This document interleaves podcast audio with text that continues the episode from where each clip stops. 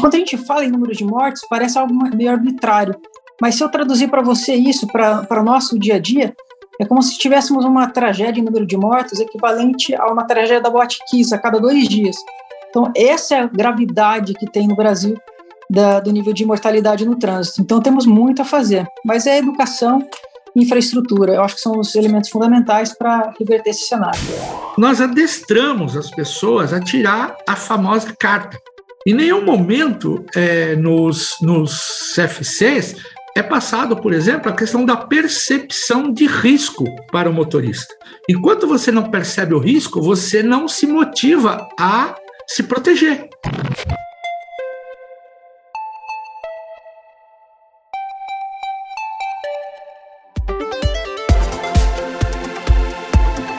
Bem-vindos ao Inovação em Pauta, o podcast da 3M dedicado à ciência, criatividade, à diversidade e inclusão, sustentabilidade, a muitos outros assuntos, mas sempre na ótica da inovação.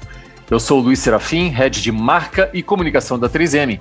E hoje vamos falar sobre um assunto tão importante quanto urgente turma da, da área corporativa naquele quadrante importante e urgente, especialmente em épocas de chuvas. Segurança no trânsito e nas estradas é o nosso tema de hoje. A principal preocupação do brasileiro está relacionada ao celular, quando a gente está falando no trânsito. 93% das pessoas temem ver o motorista do veículo ali do seu lado, na sua frente, mandando mensagem de texto, falando ao telefone, quiçá postando coisa enquanto dirige.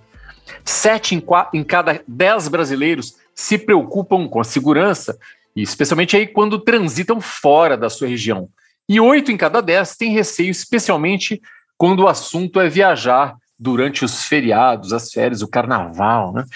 Esses dados que eu passei estão na pesquisa de segurança viária, encomendada pela 3M, a Morning Consult, com 22 mil pessoas em 11 países, e o Brasil é um desses 11 países. Para a gente discutir sobre esse assunto, dois convidados ilustres.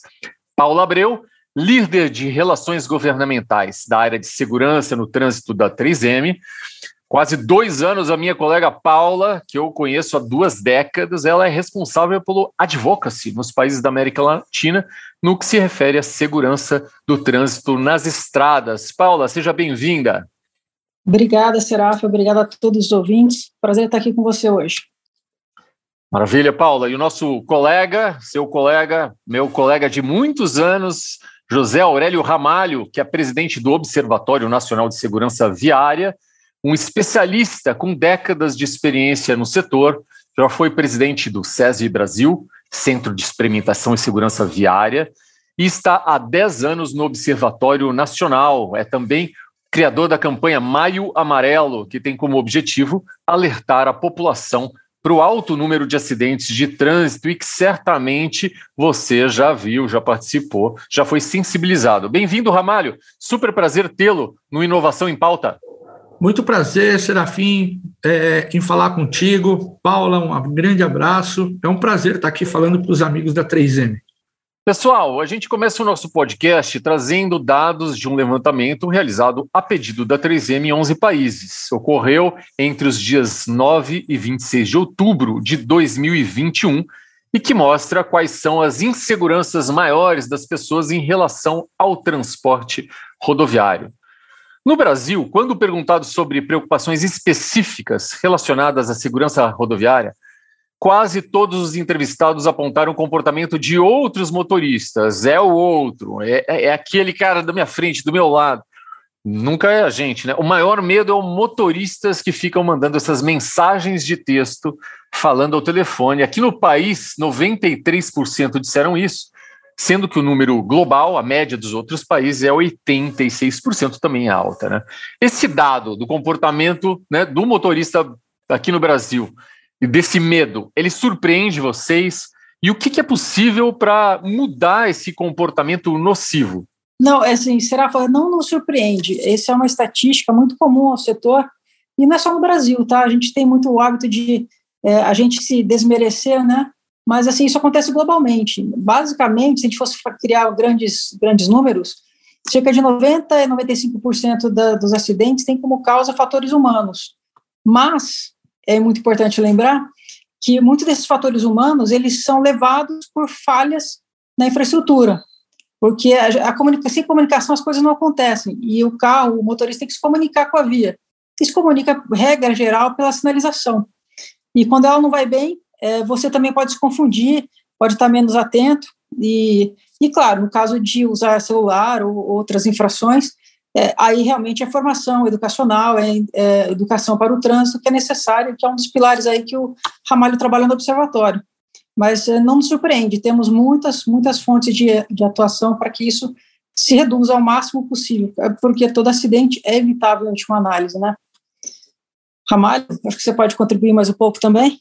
Serafim, nós fizemos uma pesquisa com a Universidade Federal do Paraná, né, justamente com a questão do uso do celular né, e outros, outros componentes que podem causar distração ao dirigir. Nós montamos um kit, vamos chamar assim, dentro dos automóveis de motoristas de aplicativo e demonstrou claramente que é, quando está utilizando o celular, o comportamento do motorista fica totalmente comprometido. Inclusive, a própria velocidade em que ele se desloca, se, na grande maioria, diminui bastante, porque enquanto ele está teclando, né, falando ao celular, a sua atenção está focada naquele componente. Né, e é, está provado, mais do que provado, que o celular é tão ou mais prejudicial do que o próprio álcool. É, e o que, que nós estamos fazendo para combater isso? Levar informação. Né? Eu acho que um podcast como esse ajuda a levar informação. Né? Muitas vezes, cidadão, por mais que a gente possa achar, é, às vezes, tolo, ele não tem essa informação do grande risco e do perigo que é dirigir falando ao celular. Perfeito, Ramalho. É uma conscientização dura, né? Pessoa muitas vezes acontece a coisa, ela vai sensibilizar, mas a gente tem que educar, educar é, para que as pessoas se comportem corretamente, né? Nesse, nessa iniciativa de atitude de cada um. É, olha, 1 milhão e 300 mil pessoas morrem todos os anos em um acidente de trânsito. Isso quer dizer que a cada 24 segundos o trânsito faz uma vítima. Ou seja, olha, desde que eu dei as boas-vindas aqui, quantas pessoas a gente já perdeu, né? O Brasil, pelo que a gente apurou, ocupa o quinto lugar entre os países que quebraram recordes de vítimas no trânsito, ficando atrás da Índia, China, Estados Unidos e Rússia. No mundo todo, 36%, 33% né, por cento dos entrevistados disseram que um membro da família ou um amigo próximo morreu ou foi gravemente ferido em um acidente de carro. No Brasil, onde duas mil pessoas responderam essa pesquisa, o número é bem maior, mais da metade, os 52% dos entrevistados. Quais as razões para isso, pessoal? Paula? Puxa, são, são inúmeras, Serafa. Mas eu, eu diria assim que é, para ter um acidente, a gente tem que ter, ter, Temos três elementos, basicamente: o condutor, o veículo e a via.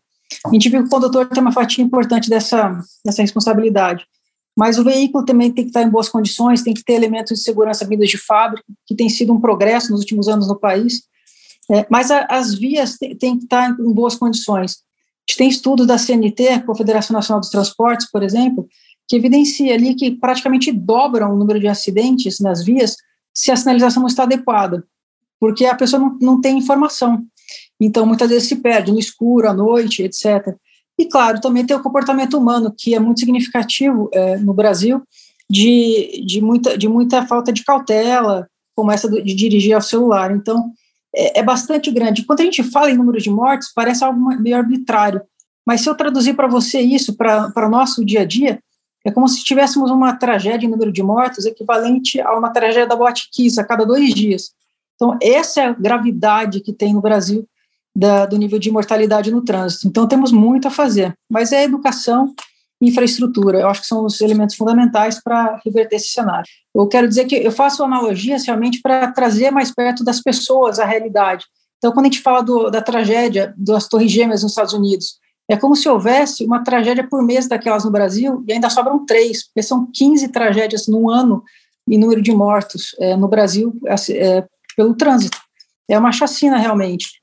E é justamente numa seara que tem um custo efetividade de investimentos públicos ou privados por concessões né, é, rodoviárias extremamente custo efetiva.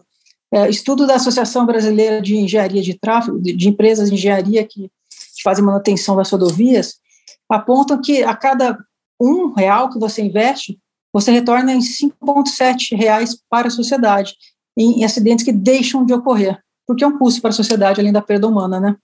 Incrível. E Ramalho, a Paula falou desses talvez três pilares ali, né? Que a pessoa, o veículo, a via.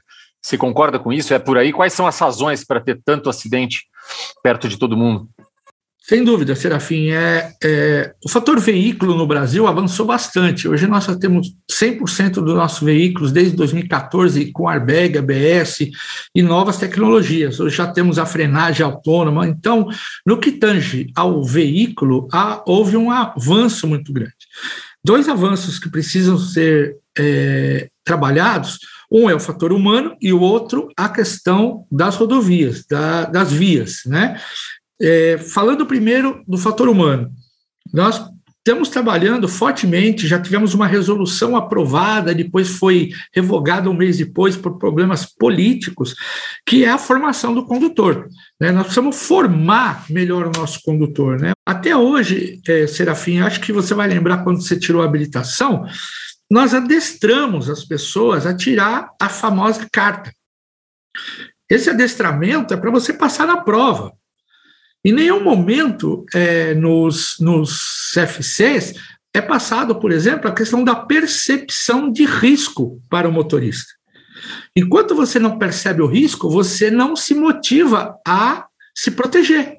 Eu costumo dizer o seguinte: se eu estiver trocando uma criança em cima do trocador, Serafim, é, a mãe não tira um segundo o olho daquele trocador ali da, do quarto, né? Por quê? Ela não vira para o lado para pegar uma roupa, uma fralda. Por quê? Porque aquela criança pode cair. Ela percebe risco. E isso leva à atitude da segurança. Quando essa criança começa a andar, essa mesma mãe coloca protetor em todas as tomadas, põe tela na janela, mesmo morando no térreo. Só que, curioso, Serafim, quando essa mãe coloca a criança no carro para transportar, é muito comum essa mãe transportar essa criança solta no banco de trás. Aí a pergunta que fica: por quê? Porque ela não percebe o risco. Ela acredita que a criança no banco de trás do carro, em função de ter o acolchoado ali do banco, tudo, a criança está protegida. Mas se nós mostrarmos um vídeo simples, com dames, com bonecos, mostrando o que acontece com uma criança a 30 km por hora, na saída de uma maternidade, eu duvido que essa mãe jamais vai deixar essa criança solta no banco de trás. Então eu falo que falta informação. Né? Quando a gente fala educação é, de trânsito, não é educação formal, precisa da informação. Ramalho, você falou sobre educação né, para evitar essa, essas falhas humanas, né, conscientizar, e, e, e como não uma educação formal, mas como levar informação. Então, vou te perguntar duas coisas dentro disso, né? Porque o universo de habilitar as pessoas, né, capacitá-las a dirigir é bastante regulado. Fico pensando com curiosidade: todo mundo faz o mesmo padrão ou tem escolas ou autoescolas que eventualmente criam mais valor desenvolvendo realmente né, uma capacitação mais plena? E, e junto com isso é a questão da, da visão punitiva de, de, sempre das multas, etc. Tal, e, e as pessoas informarem. O que, que você acha do papel dessa, dessa questão punitiva para essa educação? É, é, o que você falou faz todo sentido, né? Quando nós fomos habilitados, pelo menos eu, é, a gente foi é, construído na cabeça da gente a penalidade. Olha, se você fizer tal coisa, você vai ter tantos pontos na carteira, se você fizer isso, você vai receber tanto de multa, né? Então, é, e é uma, uma, vamos chamar, uma educação é, pela punição que, ao mesmo tempo, o próprio cidadão já cai a ficha. Ele fala, poxa, eu já ando com meu pai, com meu irmão, já via, viajei várias com os amigos, nunca fui parado numa, numa blitz, né? Sequer ter fiscalização. Então, quer dizer, é, é uma informação que, para ele, ele sabe que não vai acontecer. Quem vai fiscalizar ele? Entendeu? Excesso de velocidade, existem os radares, né, os famosos radares. Aí sim, mas no resto das infrações, por exemplo, uso do celular, não uso do cinto, fica totalmente comprometido. Por isso nós entendemos, Serafim, que tem que ser na parte da orientação. Então a informação faz com que a pessoa mude de atitude, né? E nós repetimos comportamento seguro, né? É, veja o exemplo aí quando a gente é, vai, por exemplo, para Gramado, para Caraguatatuba, para Brasília, a pessoa para na faixa. Aí eu pergunto, você para na faixa? Aí você lá nesses lugares? Aí eu paro. E na tua cidade? Então, aí você vê um pouco da, desculpe o termo, mas da nossa hipocrisia como condutor. Então, quando há risco de uma penalidade, eu obedeço. Quando não há risco de penalidade, eu não obedeço. Perfeito. E, e gostei demais da tua abertura, né, desse ângulo para nós que estamos escutando, porque é claro que uma sociedade, para tudo, né, para a gente viver em harmonia em sociedade, tem as regras, tem os deveres, tem, tem as punições para eventualmente, né, a, a incorreção, é, mas o principal foco ali é na, na sensibilização do comportamento seguro na preservação da vida, né? da preocupação pelo lado positivo da vida, do risco à vida.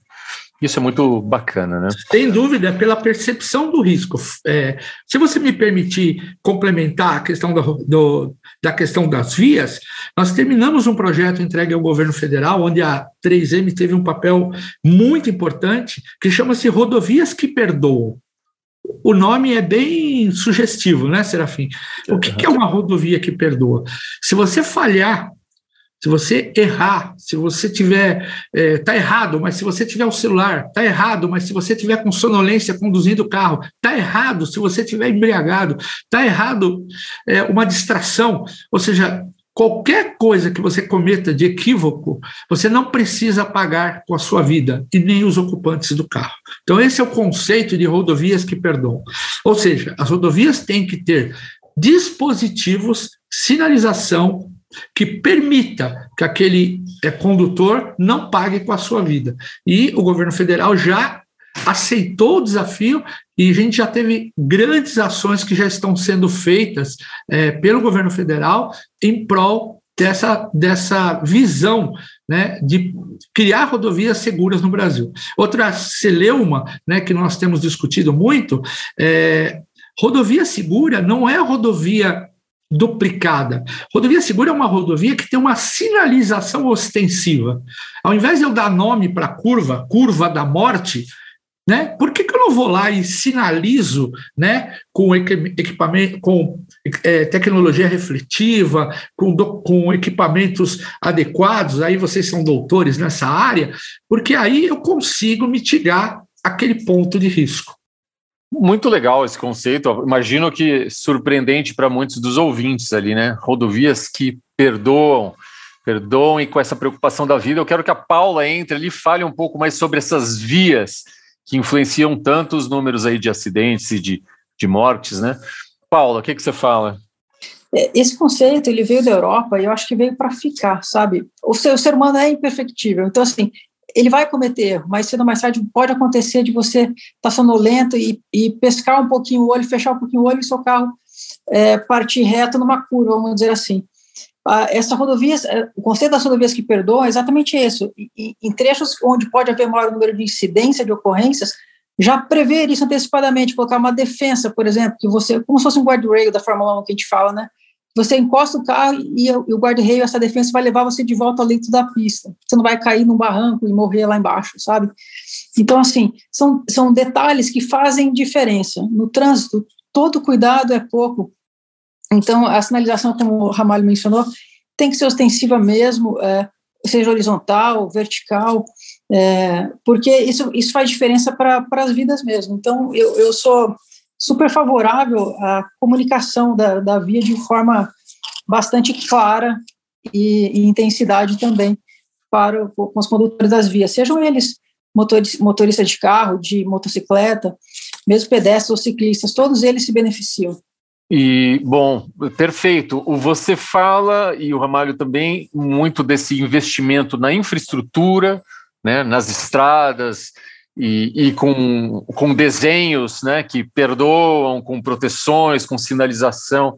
Bom, e, e muito se acha que os órgãos responsáveis uh, devem fazer mais para termos segurança no trânsito.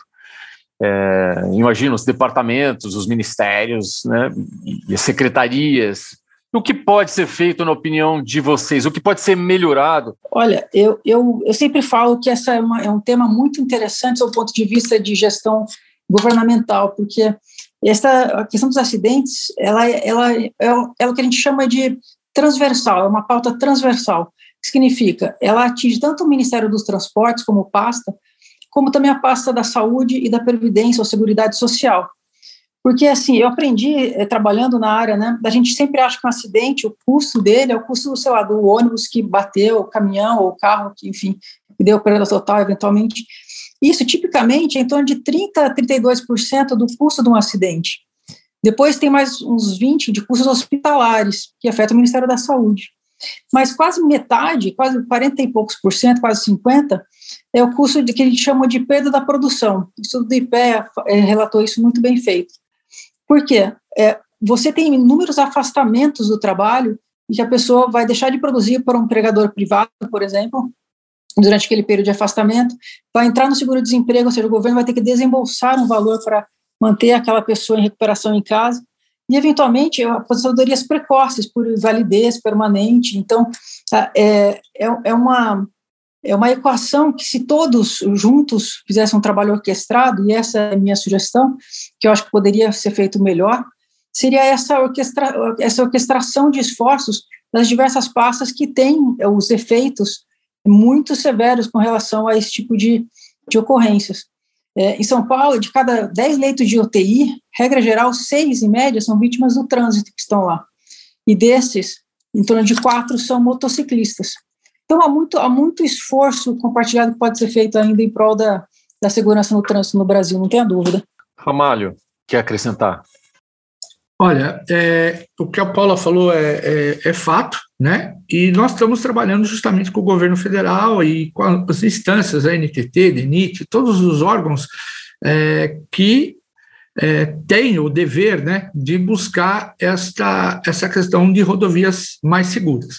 Agora, é, é para se assustar um pouco, Serafim, porque nós fizemos terminamos o projeto Rodovias que Perdoam, né, a fase que a gente chama 1, que foram três seminários seguidos por grupos de trabalho, e chegamos à conclusão que não há uma política de segurança viária para as rodovias. Há uma política, por exemplo, de meio ambiente. Então, nós vamos construir uma rodovia. Então, se tiver um mico-leão dourado a 10 metros ali na frente, eu não vou ter que fazer um túnel ou viaduto. Eu totalmente favorável. A questão do meio ambiente é importantíssima. Só que, do mesmo jeito que eu tenho todo o protocolo já há décadas né, para meio ambiente, o que nós estamos tentando incutir agora, e o ministro Tarcísio tem nos apoiado, é criar um protocolo de segurança viária. Ou seja, antes da rodovia começar o projeto, no, no seu, na sua proposta, já deve ter um manual, um protocolo né, de segurança viária. Quais os aspectos de segurança viária, aí contemplando tudo que a Paula já alertou, devem ter nessa rodovia para que ela seja concebida desde o seu projeto é, com a visão de rodovias que perdoam. E agora eu, eu pergunto para Paula, Paula, você que está na 3M há muitos anos, como eu, há, há mais de 80 anos, essa divisão na qual você trabalha, divisão de segurança viária, né, criou, pouca, pouca gente sabe, mas foi uma pioneira no desenvolvimento da sinalização refletiva. Acho que nos anos 40, já está fazendo 80 anos, instalou o primeiro sinal totalmente refletivo lá em Minnesota. Bom, dali para cá, tanta coisa que foi desenvolvida para contribuir com a segurança no trânsito, né? De que forma a sinalização é importante para a gente reduzir o número de acidentes? Você já mencionou, mas vale a pena aprofundar. E eu gostaria, até vendo as tendências que acontecem no mundo e de tecnologias, e para hoje mesmo, né? O que, que, o que, que existe de soluções de sinalização e o que a 3M, eventualmente, se puder compartilhar o que tem feito para esse mercado? Serafa, é, são inúmeras as, as, as, formas que a gente pode trabalhar a sinalização. É, eu diria assim, a, a, sinalização é a forma como você se comunica, como eu mencionei antes, se comunica com a via. E a gente sabe que quem não se comunica é, não, não, não, consegue, não consegue ter resultados na vida. Mesma coisa na estrada, se a estrada não se comunica com você, o resultado não vai ser bom. Você vai perder uma entrada, uma saída, vai ter que fazer retorno, ou eventualmente vai se é, envolver em algum tipo de acidente. Então, assim, o, qual é o objetivo da sinalização, sobretudo da tecnologia da 3M, de retrorefletividade, né? Basicamente, é, é, a, é a maneira que a ciência descobriu para fazer com que objetos que seriam é, invisíveis, vamos dizer, ou, ou, não seriam vistos, porque à noite todos os objetos ficam pretos se, se não tem uma refletividade, eles possam ser vistos. Então, é uma solução simples. Você coloca uma luz, por que, que chama retro? Porque é que nem moda retro, retrospectiva, eh, volta para trás, então volta para a fonte da onde veio aquela incidência da luz. E isso é fundamental, porque você coloca a luz do farol, ele rebate naquela superfície retrorefletiva e volta para os seus olhos, que daí faz com que você possa enxergar aquele objeto. Então, é uma, é uma ciência simples, mas da, da, da, da simplicidade a gente atinge grandes, grandes soluções engenhosas, né? Então, a sinalização, basicamente, ela é vertical, que são as placas de, de orientação que a gente conhece, né? E as, e as horizontais, que são as, as faixas de pintura, da, da, de rolamento, né?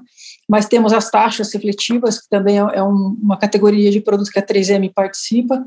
Temos, temos é, é, marcadores de, de, de pintura de faixa de rolamento também mais modernas, que seriam termoplásticas, como o Stamark, e temos agora também o, um elemento que chama, empresa americana, né, chama All Weather Elements. Seria um elemento que ele deixa, mesmo sobre uma superfície, uma camada fina de água, que você consiga continuar enxergando a pista.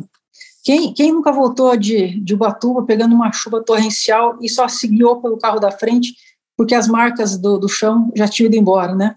Então, há, há, um, há um sem fim de soluções que podem ser adequadas a cada tipo de necessidade. Eu, eu falo sempre que nós temos produtos de, de várias categorias de, de níveis de retrorefletividade, mais baixas, intermediárias, mais severas. Então, para cada situação existe um produto específico, não existe um tipo um, um que sirva a todos, né? Então, para cada situação, se é mais severa, a gente tem soluções mais adequadas também. Enfim, a sinalização, pelos to, todos os, os testes, estudos, pesquisas, ela é fundamental para uma saúde é, do trânsito em geral.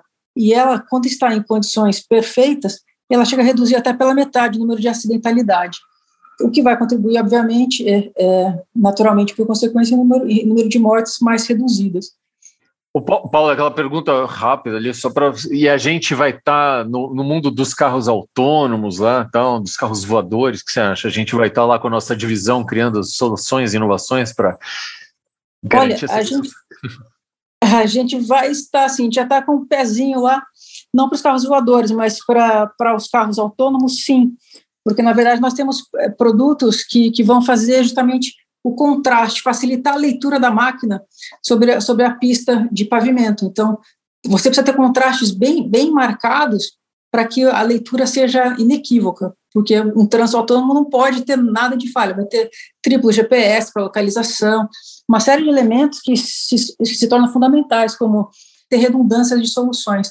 E a 3M contribui muito com isso, porque tem inúmeros elementos e produtos que vão, vão favorecer essa legibilidade das máquinas quanto ao meio ambiente.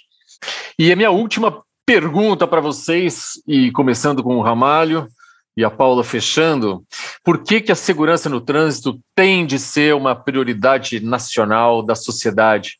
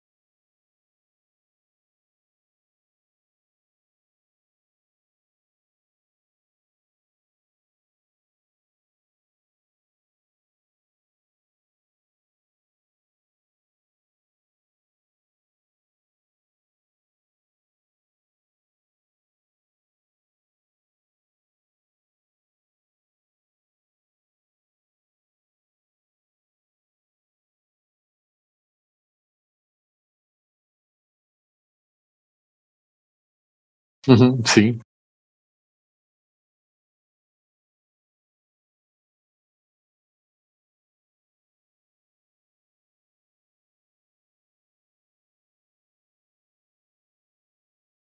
Super, meu amigo Ramalho. E, e Paulo, as suas considerações finais? Eu diria assim que o investimento em, em, na infraestrutura rodoviária no país é, é, o principal modal hoje, a gente sabe. É, eu diria assim que ele, ele, é positivo por todas as perspectivas que se observe. Primeiro, porque é um, é um investimento que salva vidas. Segundo, porque ele é custo efetivo, ele se paga. Então, isso é importante. São poucos os investimentos que a gente vê por política de Estado que não sejam é, sim, simplesmente drenadores de recursos. Esse drena recursos, mas devolve para a sociedade é, cinco vezes mais no mínimo. E, e ele tem, umas, tem externalidades super importantes, uma geração de emprego tal, mas também a melhoria da eficiência logística do país, porque hoje, se a gente comparar o custo da logística contra países mais desenvolvidos, chegamos a ter diferença de 4 a 5% no custo de um produto, porque a logística do nosso país ela ela não, não é tão rápida ou tão eficiente quanto a dos, dos outros países.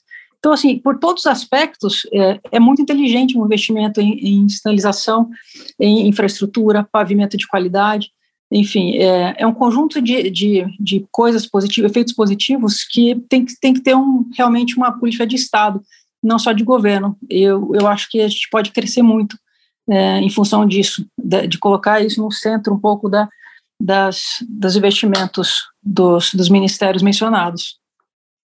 Excelente, excelente, Paula. E, e, eu aprendi muito com vocês dois hoje. Tenho certeza que os nossos ouvintes do Inovação em Pauta, como pela primeira vez escutei e comecei a pensar sobre várias coisas, e certamente todos nos conscientizamos dessa importância de priorizar a segurança no trânsito com todas as formas possíveis, né? Educação, infraestrutura e, e assim por diante. Agradeço demais, meu amigo Ramalho e a Paula Abreu, pela disponibilidade. Foi delicioso conversar e, com vocês aqui no Inovação em Pauta.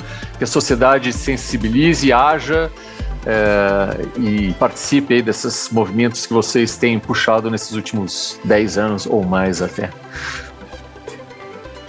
Bom. Isso mesmo. Né? Por favor, palavras. Não, eu, ia só agradecer, eu ia só agradecer e terminar com, com o mote que a gente tem aqui na, na divisão no Brasil, que no trânsito o que importa é a vida. Eu acho que esse é o recado, a mensagem primária e principal do, da conversa de hoje.